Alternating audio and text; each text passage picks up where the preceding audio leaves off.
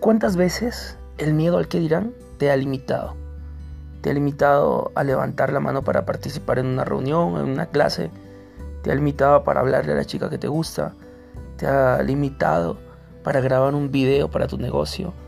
Te ha limitado a salir a un escenario.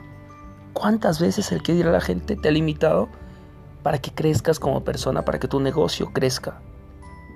Es increíble, increíble todas las veces que esa simple palabra ha hecho que no progreses en tu desarrollo, que no progrese tu negocio, que no progrese tu emprendimiento y que no progreses tú como persona.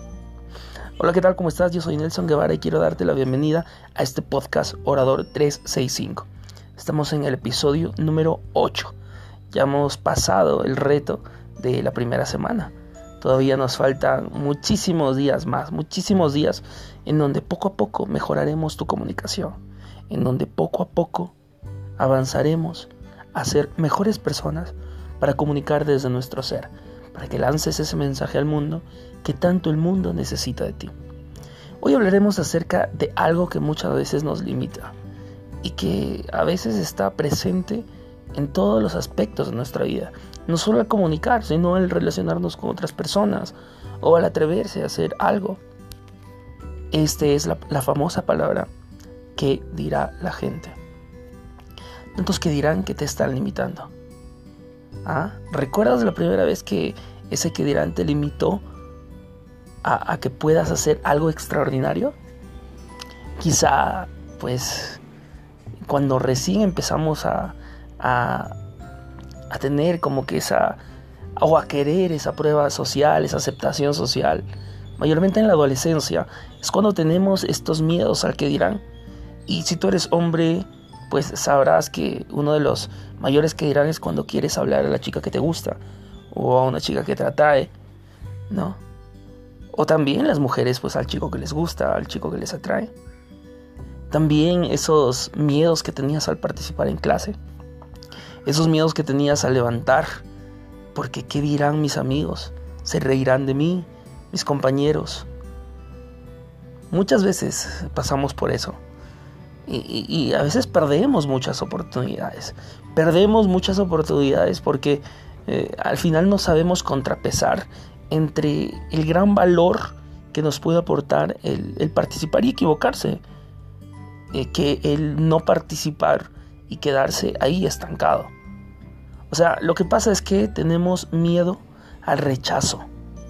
Tenemos miedo al no ser aceptados, al que se burlen de nosotros. Porque, bueno, es lo, a veces es lo natural, porque pertenecemos a una comunidad y ese rechazo hace que vaya contra nuestra naturaleza. Pero al final yo te quiero dar un consejo cuando tú sientas eso. Y como te digo, antes de darte este consejo, pues existen muchos, muchos ámbitos en la vida que los que dirán nos limitan. Por ejemplo, ahora para tu emprendimiento, ahora para, para dejar el trabajo, ¿no? Ahora para dejar el trabajo que quizás te está agobiando y que no te gusta, que te está hartando, que te hace odiar los lunes y querer los viernes. ¿Cierto? Entonces, atreverse a eso y limitarse a muchas veces dejar de hacerlo por el mismo que dirá la gente, o sea, qué dirá mi familia que dejo ese trabajo, ese trabajo estable que dirán también en el momento de poder eh, hacer algo nuevo, hacer algo diferente. Quieres dedicarte a tu pasión, que tu pasión puede ser quizá, eh, no lo sé, criar animales. O sea, siempre deseaste criar tus animales o ser, mm, tener tu, tu, veterinaria, no sé. Y quizás tú, lo que estudiaste o lo que tienes ahora está muy alejado de eso. Me voy a contar una historia antes de darte el consejo es mi propia historia. Yo soy ingeniero civil de profesión. Imagínate. Y lo que hago ahora es educación. Educación en temas de comunicación. También soy experto en comunicación digital, en, diseño de, embudos, enseño de páginas. Eh, soy coach también, coach ontológico. Y todo eso está muy alejado de lo que, de lo que, me, de lo que estudié por tantos años. Estudié ingeniería civil y, no te voy a decir que, que odié la ingeniería civil porque no fue así. Yo me considero una persona que le gusta muchas cosas y la ingeniería civil pues me, me, me gusta, me sigue gustando, pero el estilo de vida que ellos llevan quizá no, o quizá mi propósito está más allá que eso. Yo estudié por muchos años ingeniería civil y hubieron aspectos que sí me gustaron bastante y me siguen gustando hasta ahora. Pero mi propósito de vida más allá, está más allá. El ayudar a otras personas a transformar su vida a través de la comunicación. Eso es. Ya eso es lo que yo me dedico, pues conforme fui encontrando mentores, fui teniendo experiencias en escenarios, en conferencias, en videos, en grabaciones, en canciones, porque también soy cantante. Y todo eso, todo eso sumó para que realmente yo descubra mi propósito. Y porque, como te digo, yo tenía muchísimos que dirán por ese tema. Yo vivo en una ciudad pequeña y aquí la gran mayoría de personas me conoce, saben que en ingeniería civil y, y bueno, esos que dirán me limitaban para hacer mi contenido o disfrutar del hacer mi contenido sobre coach, sobre coach, desarrollo del ser, sobre comunicación. Y eso me limitaba y incluso hasta ahora quizá haya momentos en los que me puede perjudicar, pero ya poco a poco lo estamos superando porque soy como tú. Soy como tú y, poco a poco estamos saliendo de eso, progresando. Y yo sé que a ti te puede pasar.